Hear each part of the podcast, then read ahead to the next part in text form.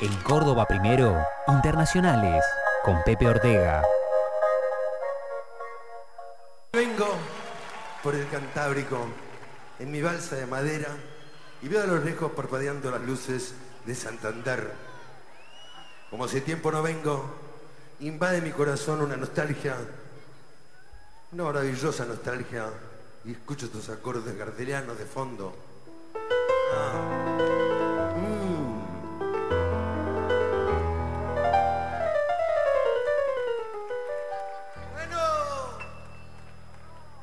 Yo adivino el parpadeo de las luces que a lo lejos va marcando mi retorno.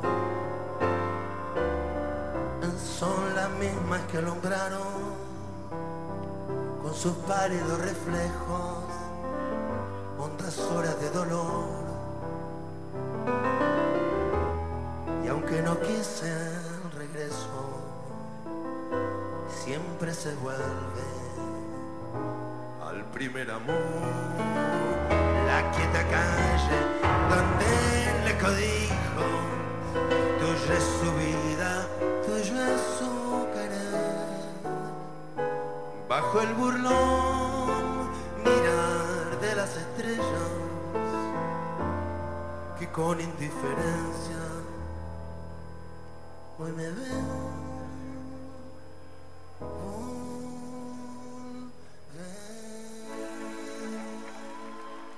Nosotros creíamos que no iba a volver más, que se había olvidado de este programa, pero lo tenemos al otro lado de la línea. Buen día, Pepe Ortega, bienvenido de nuevo a Córdoba Primero. ¿Cómo va?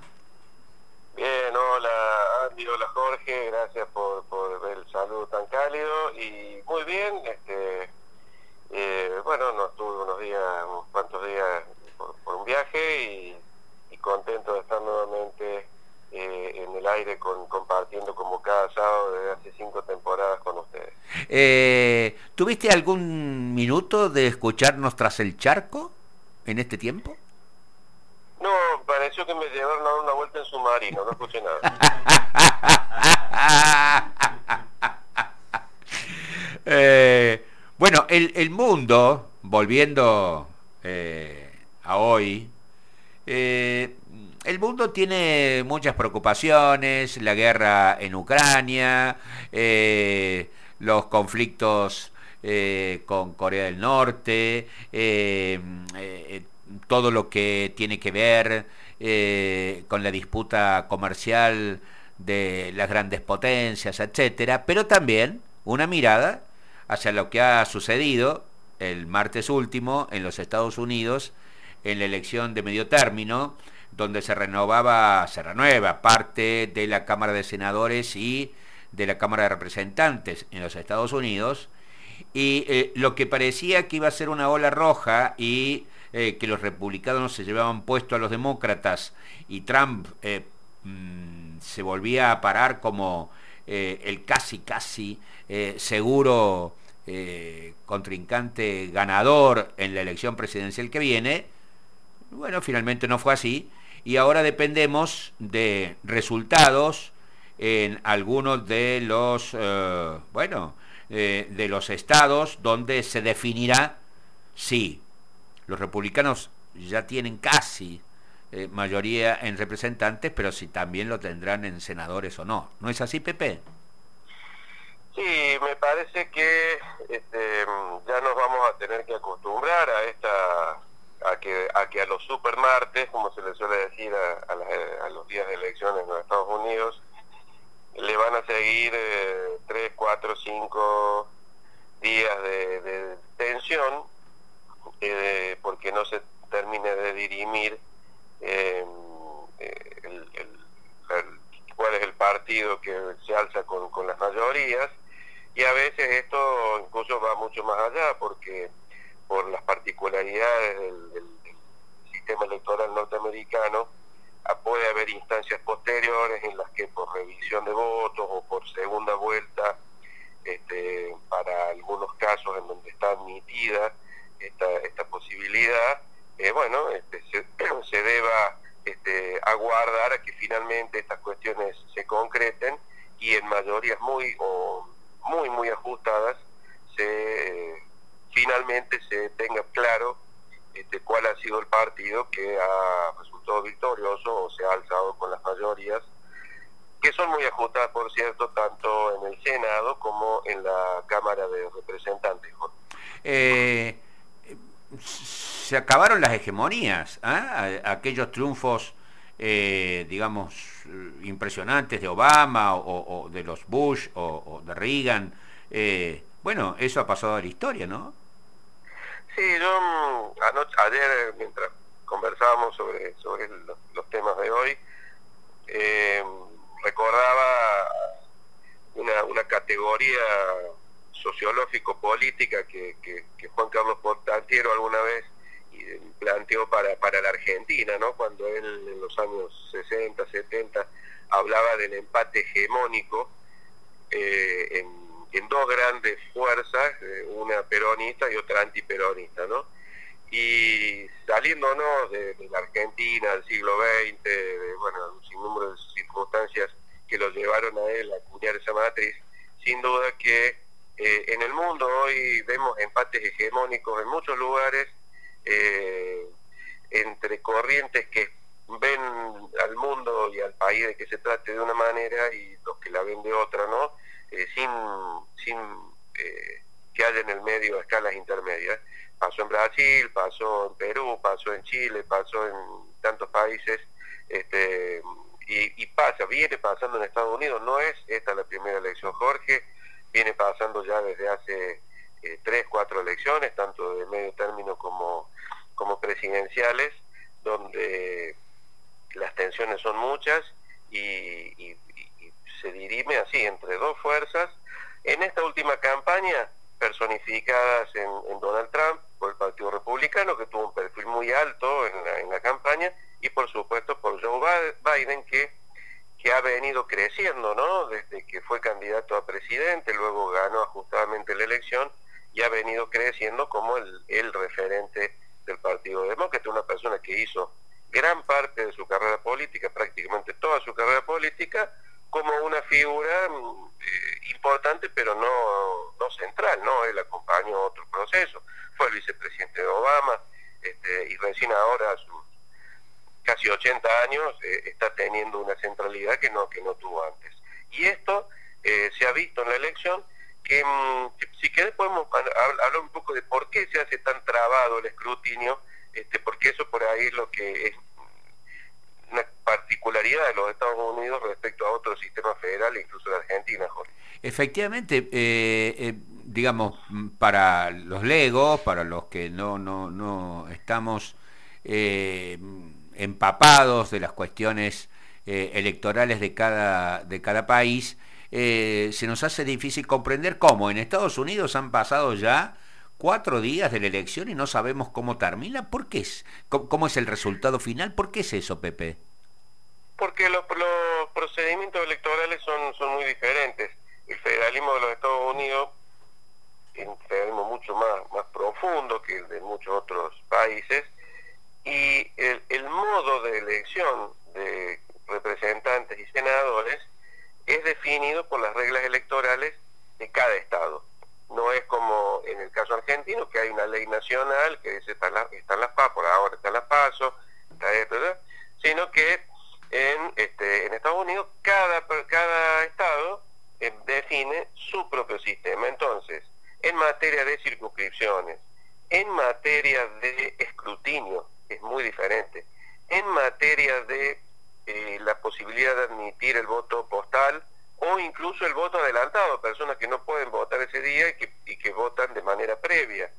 Este, eh, la posibilidad de una o dos vueltas. Hay varios estados, unos tres estados por lo menos, que admiten la posibilidad de una segunda vuelta si para senadores no se alcanza el 50% por ninguna de las fuerzas. Em, en, materia de votos por correo, por ejemplo, también hay estados que se manejan de manera diferente, porque algunos dicen todos los votos tienen que llegar antes de la, del día de la elección, mientras que otros dicen eh, los votos pueden llegar después, el día de la elección, o incluso algunos días después, en tanto y en cuanto eh, hayan sido despachados antes, el, día antes de la elección. Entonces, esto genera, por ejemplo, lo que dicen los norteamericanos, votos anticipados tardíos, porque muchas veces este, esos votos enviados a último momento por correo antes del día de la elección terminan llegando 48, 72 horas después del, del, realizo del comicio. Eh, eh, entonces, en, cuestiones tan eh, justas como esta elección que se viene ahora, pueden definir un escrutinio. También el sistema de escrutinio es, es muy diferente, en algunos casos es manual, en otros casos es con máquina, en otros casos es con un tipo de máquina, en otros casos es con otro. Después hay un control entre el, voto por correo, entre la firma eh, del, del, despachante del voto y la firma registrada. Entonces, eso puede hacer que en una fecha próxima algunas personas tengan que corroborar si han votado o, votar de nuevo. Eh, todas estas cuestiones, el voto preferencial, me estaba olvidando también eh, que algunos estados lo prevén, que permite al votante ordenar la lista eh, el orden de la lista, no necesariamente respetar el que está planteado. Lo único que es eh, uniforme es el, la boleta única, digamos, papeleta, como le dicen los, periodistas, dicen la papeleta, la papeleta, bueno, eso es el, el voto, no la planilla. Eso es lo único uniforme. Y además, Jorge, y termino, en muchos estados se votan también eh, autoridades eh, provinciales, entonces se votan gobernadores, legisladores, eh, se votan fiscales, algunos estados inclusive votan algunos tramos de, la instancia judicial. Eh, entonces todo esto hace muy complicado el proceso y hace lento el escrutinio que tiene que ser seguro. Las autoridades electorales en todos los estados están pidiendo paciencia y seguramente va a haber algún estado que va a terminar en balotas, el caso de mm, Georgia seguro, y en algún estado donde hay preferencia como Maine o Alaska que esa preferencia puede incluso complicar el segundo lugar. O sea que todavía hay alguna cuestión que, que, tiene que terminar de definirse entre hoy y mañana y, tendrá impacto en lo que pase en los próximos días. Eso es, por ejemplo, me parece que Arizona y Nevada, eh, que todavía está peleado voto a voto entre el demócrata y el republicano, eh, con estas cuestiones de los votos anticipados, las preferencias, etcétera, también este, recién lo sabremos en las próximas horas. Lo que, lo que viene a futuro es eh, si eh, Biden no pierde totalmente el control del Congreso, bueno, tiene chances de, bueno, de gobernar más o menos sólidamente los próximos dos años. Si lo pierde, no va a ser, no va a ser lo mismo. Y por el contrario, eh, si los republicanos no alcanzan la mayoría en ambas cámaras, los, eh, bueno, las posibilidades de Trump se ponen en, tela de juicio dentro de los republicanos porque el actual gobernador de Florida este, va a ir por la disputa de la candidatura republicana, ¿verdad? Sí, en el Senado eh, estaba eh, muy parejo, ¿no? Y, todo indicaba que a lo mejor el, proyecciones, ¿no? ya sabemos lo que, lo que son estas proyecciones que a veces fallan, indicaban que el Senado podía quedar arriba por un, por un voto, pero sin mayoría, porque hay alguna, algunas bancas que están ocupadas por, todos creo que son, que están ocupadas por, por este partidos que no son el republicano o el demócrata, eh, y en el, la Cámara de Representantes, que este, tiene 435 miembros, 218 hacen la mayoría, todas las proyecciones más serias estimaban que el Partido Republicano podía estar alcanzar esas 218, algunos incluso llegaban a decir 222, 220, eh, pareciera que va a estar más cerca de las 218 si es que las alcanza, eh, y, bueno, en el caso del de, Partido Demócrata no hay por ahora eh, mayores cuestionamientos al liderazgo de Biden, por lo menos en figuras que, quieran disputarle un, como precandidatos dentro de dos años eh, el lugar en la, próxima elección presidencial, mientras que en el Partido eh, Republicano, eh, Ron DeSantis, que ha ganado con mucho este, suceso en Florida, aparece sí como un, serio competidor para Donald Trump, que necesita de este triunfo como pocas veces este, y, y, necesitará sin duda una estrategia para mantenerse firme este, como una figura central eh, de cara a lo que puede ser su tercera elección presidencial. ¿no? Él se presentó eh, en su oportunidad, ganó, eh, perdió la reelección, este, afectado fundamentalmente por lo que fue las consecuencias de la pandemia, una elección muy ajustada, las dos elecciones muy ajustadas, y ahora podría tener una tercera chance dentro de dos años. Por eh, te robo 10 minutos más, 5 minutos más. Vayamos a Europa. Eh, el presidente Alberto Fernández, su, creo, tercera o cuarta visita a Francia, los entendimientos con su amigo Macron, presidente de la República Francesa, participando de un foro por la paz, no solamente en relación a la guerra rusa-ucraniana, sino también eh, las disputas eh, entre Venezuela y, sus, eh, y sus vecinos y la interna de Venezuela entre la oposición y el oficialismo de Maduro, ¿verdad? Sí, evidentemente em, Alberto Fernández ha, buscado un momento que, que, su equipo consideró propicio para, para hacer esta nueva salida internacional y concretar, como vos decías, la cuarta visita este, a, Francia, donde fue muy bien recibido, como, habitualmente Macron ha recibido a todos los presidentes argentinos, mientras él ha ejercido la primera magistratura en el país galo. Eh, es evidente que también eh, Fernández busca un posicionamiento en, cada uno de, los, de, los, de las visitas, eh, sin duda tiene que ver su alineamiento con Occidente, sus pretensiones en algunos en algunos este, estructuras y estamentos multilaterales, ¿no? para los cuales él ha definido nuevamente una candidatura, el caso del BID, ¿no es cierto?, Cecilia Todesca, este, me parece que está tomando una clara posición frente al conflicto entre Rusia y Ucrania, o por lo menos mucho más clara que, hace algunos meses, eh, y lo mismo para el caso de su participación en en la procura de una instancia de diálogo para destrabar el, tremendo, profundo, personalmente creo irreversible conflicto en Venezuela, Jorge.